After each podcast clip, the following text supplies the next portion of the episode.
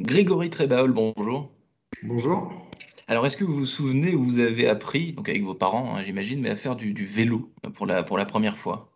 Euh, Effectivement, euh, chez mes parents, euh, dans la région toulousaine, dans la descente du garage, et où j'ai fait une, première peur bleue à ma mère, puisque j'ai dévalé la, la, pente du garage à toute allure, et j'avais plus de petits trous, et elle m'a rattrapé en bas pour éviter que je me casse la figure. Attrapage in extremis.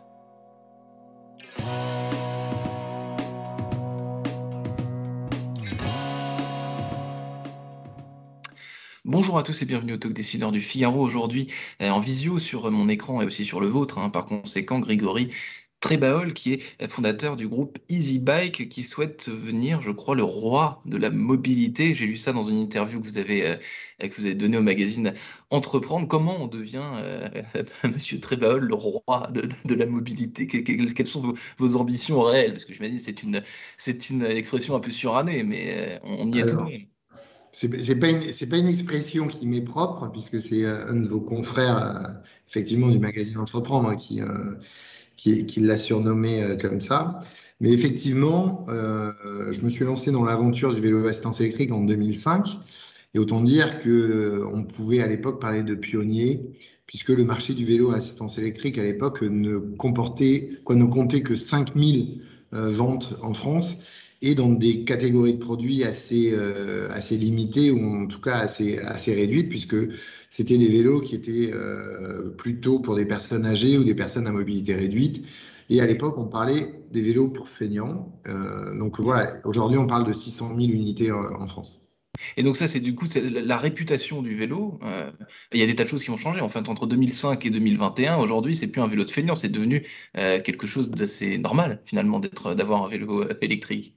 Exactement. Moi, j'ai toujours cru que ce type de véhicule, puisque je revenais d'Asie, euh, j'y avais passé euh, plusieurs, euh, plusieurs mois, la typologie de vélo assistance électrique était vraiment utilisée dans une, une approche vraiment domicile, domicile travail. Et donc, on a, j'ai cherché à, entre guillemets, à démocratiser ce, ce, type de transport et à le rendre beaucoup plus attractif. D'où le nom qui est venu à l'époque, qui était Easy Bike, pour essayer de, de le rafraîchir. Et donc, c'est à partir de ce moment-là où on a essayé de démocratiser, en tout cas, cette, euh, cette pratique. Et euh, voilà, on a eu euh, quelques écueils et quelques barrières à l'entrée par rapport à ça, ah oui. notamment de l'industrie traditionnelle, mais qui aujourd'hui, les mêmes personnes se font les gorges profondes de dire que le vélo à assistance électrique est en train de révolutionner cette industrie. C'était courageux quelque part, Grégory Trébaol, en 2005, d'avoir la confiance d'entreprendre dans ce secteur qui, vous l'avez dit, avait soit euh, pas mauvaise réputation, disons, mais dont le, le segment du marché était euh, beaucoup plus restreint qu'il ne l'est aujourd'hui. exactement. Et euh, je me souviens d'une des premières manifestations qu'on a pu faire dans, on va dire, dans un salon professionnel cycle qui était au Roc d'Azur à Fréjus. On avait un petit stand d'une dizaine de mètres carrés. Si vous voulez, on nous a relayés à l'époque, pas à côté des toilettes, mais quasiment. Vraiment à l'autre bout du salon. Aujourd'hui, je vous invite à venir voir euh, sur le Roc d'Azur, on va dire, la, quantité d'offres de vélos à assistance électrique sur une pratique ultra sportive hein, au Roc d'Azur. Euh, je pense qu'on est à des années-lumière de ce qui a pu se passer euh, en 2005 ou 2006 lors de notre première participation justement, je, reprends euh, cette expression qui n'est pas de vous, hein, vous l'avez dit, mais le, euh, le, roi de la mobilité. Il y a quelques, prétendants là qui sont sur, euh, le marché. Vos, spécificités donc chez EasyBike, à vous, c'est quoi pour vous démarquer des, de ces concurrents? Et deux, vous l'avez dit aussi, ces géants qui à l'époque, qui à l'époque ne prêtaient pas attention à ce marché, qui aujourd'hui évidemment je pense que ce qui nous caractérise, en tout cas ce qui me caractérise, et donc du coup une entreprise qui me, qui me ressemble aujourd'hui, euh, c'est le, le goût de rester agile. On a toujours euh, su évoluer de façon très rapide.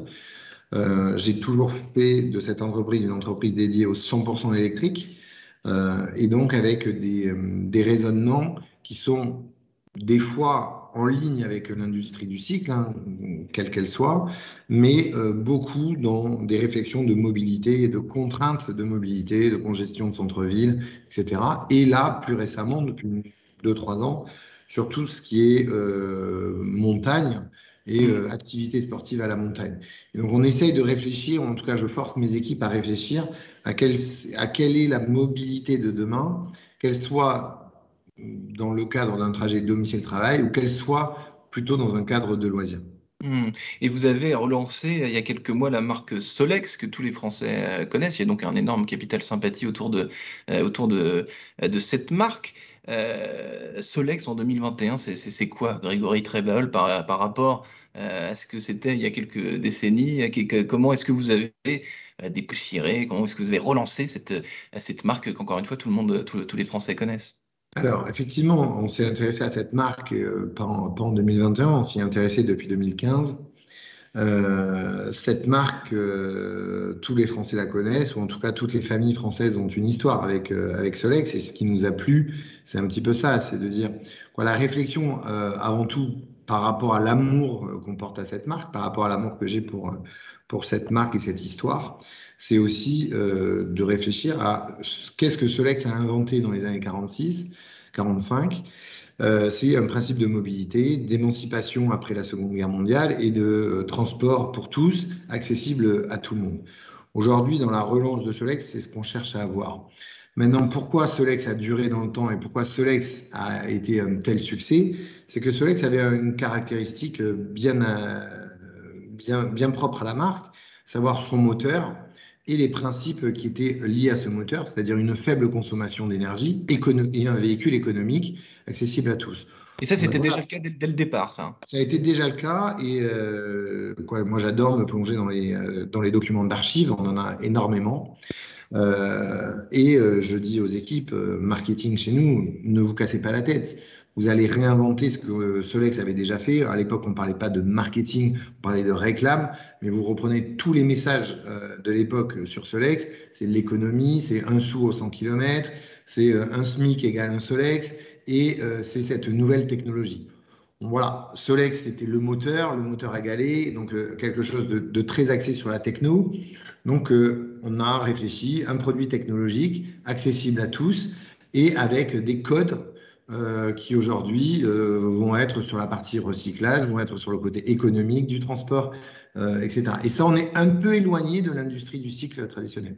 Avec Grégory Trebol, justement, le marché de la mobilité verte, urbaine, responsable, on en parle beaucoup, c'est même à la mode, hein, on, peut, on peut le dire. Est-ce qu'il y a des écueils à éviter, justement, des pièges dans lesquels il ne faut pas tomber? Parce que comme toute mode, évidemment, quand on essaie de trop la suivre, bah, moi, je pense qu'il faut justement, euh, et vous allez, euh, quoi, la seule réponse que je vais vous apporter euh, à cette question, c'est le nom, c'est le nom de la gamme qu'on a créé, c'est Solex Intemporel.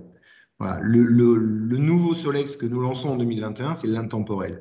Et quand vous, avec ce mot, il, a, il nous a fallu quand même, si simple soit-il, il nous a fallu quand même des, quelques semaines de réflexion, savoir comment on allait appeler cette gamme. Et on l'a appelé intemporel. Pourquoi? Parce que l'effet mode, c'est pas Solex.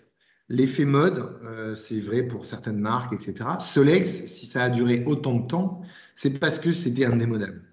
Et donc, on a réfléchi à savoir comment on allait relancer cette marque. Euh, c'est pas une marque qui est c'est pas une marque très facile à relancer parce qu'on a beaucoup de collectionneurs, on a beaucoup d'idées préconçues avec, euh, avec cette marque. Et donc, on a pris le premier modèle Solex, 1946, et en 1946, Solex lance un vélo moteur. Aujourd'hui, on parle de vélo à assistance électrique, donc on est vraiment dans la typologie vélo. Tout le monde a en tête ce 3008, mais qui n'est venu que tardivement, qui est venu en 65-66. Mmh. Le vélo Solex de 1946 est, une, euh, est un modèle vraiment d'origine. Et la gamme que nous lançons aujourd'hui, Solex Intemporel, c'est à la géométrie exacte du modèle de 1946. Donc, ce qu'on retient, c'est que Solex n'a pas pris euh, une ride et que ça nécessitait simplement un petit peu de, une petite, euh, une petite poussière à, enlever par-ci par-là sur le guidon et sur le cadran. Merci infiniment, Grégory Trébal, d'avoir répondu à mes questions pour le talk dessineur du Figaro. Je vous souhaite une excellente journée. Merci.